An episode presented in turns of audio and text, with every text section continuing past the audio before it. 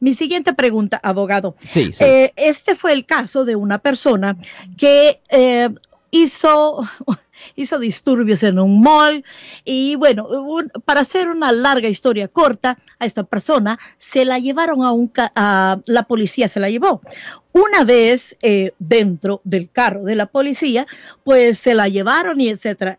Pero ella dice que nunca le leyeron sus derechos. Ya, mucha gente ¿Qué pasa llega. con eso? Ok, depende, depende. Mucha gente porque ven en la televisión que cuando los arrestan les dicen, oh, usted tiene el derecho de guardar silencio. Cualquier cosa que Sí. usted haga o diga va a ser usado contra usted en la corte.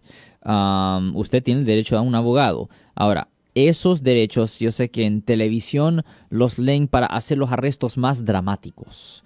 En la vida real, en la vida real, la policía solo le tiene que leer los derechos Miranda si lo tienen en ah, interrogación custodial, lo tienen que tener bajo interrogación custodial, generalmente en un cuarto de interrogación donde van a hacer preguntas con respecto a su propio caso. Ahora, si un policía no le lee los derechos Miranda cuando lo tienen en un cuarto de interrogación, cuando le hacen preguntas de su caso específico, no caso de otra persona, no caso de otra persona, pero de caso de, de esa persona en particular, la única, el único remedio que una persona tiene cuando no se le leen los derechos Miranda, específicamente solo cuando lo entrevistan bajo interrogación custodial, es que la interrogación o lo que la persona dice durante la interrogación no puede ser usada.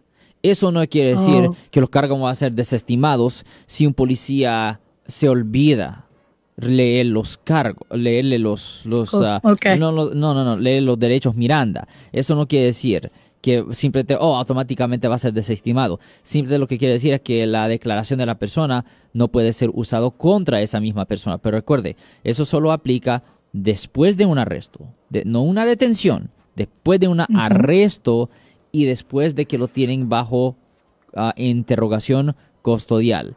En la mayoría de los casos penales esto no es algo que aplica. Generalmente estamos hablando de los casos de asesinatos, violos, secuestros, tocando a los menores de edad, los delitos bien serios. Ahí es cuando Sí. generalmente aplica los derechos Miranda. Hay mucha gente que llega a mi oficina y me dicen, pues el policía no me leyó mis derechos. Like, ok, pero lo tuvieron a usted en un cuarto de interrogación donde le estaban haciendo preguntas de su caso y me dicen, pues no, pues no aplica. Bueno, amigos, Yo soy el abogado Alexander Cross. Nosotros somos abogados de defensa criminal. That's right. Le ayudamos a las personas que han sido arrestadas y acusadas por haber cometido delitos. Si alguien en su familia o si un amigo suyo ha sido arrestado o acusado, llámanos para hacer una cita gratis. Llámenos para hacer una cita.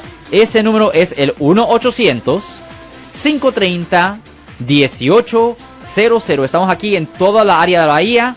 1-800-530-1800. Y como siempre, por casos criminales, casos penales, damos la primera cita gratis en nuestra oficina. Siempre estamos aquí todos los martes y viernes a las 12 y 35 respondiendo a sus preguntas con respecto a los casos penales. Y también nos pueden hacer preguntas en nuestra página de Facebook Live. Doctor Alex, abogado de nuevo, 1-800-530-1800, Marco. Bueno, vamos a esta llamada telefónica, pero ya fuera.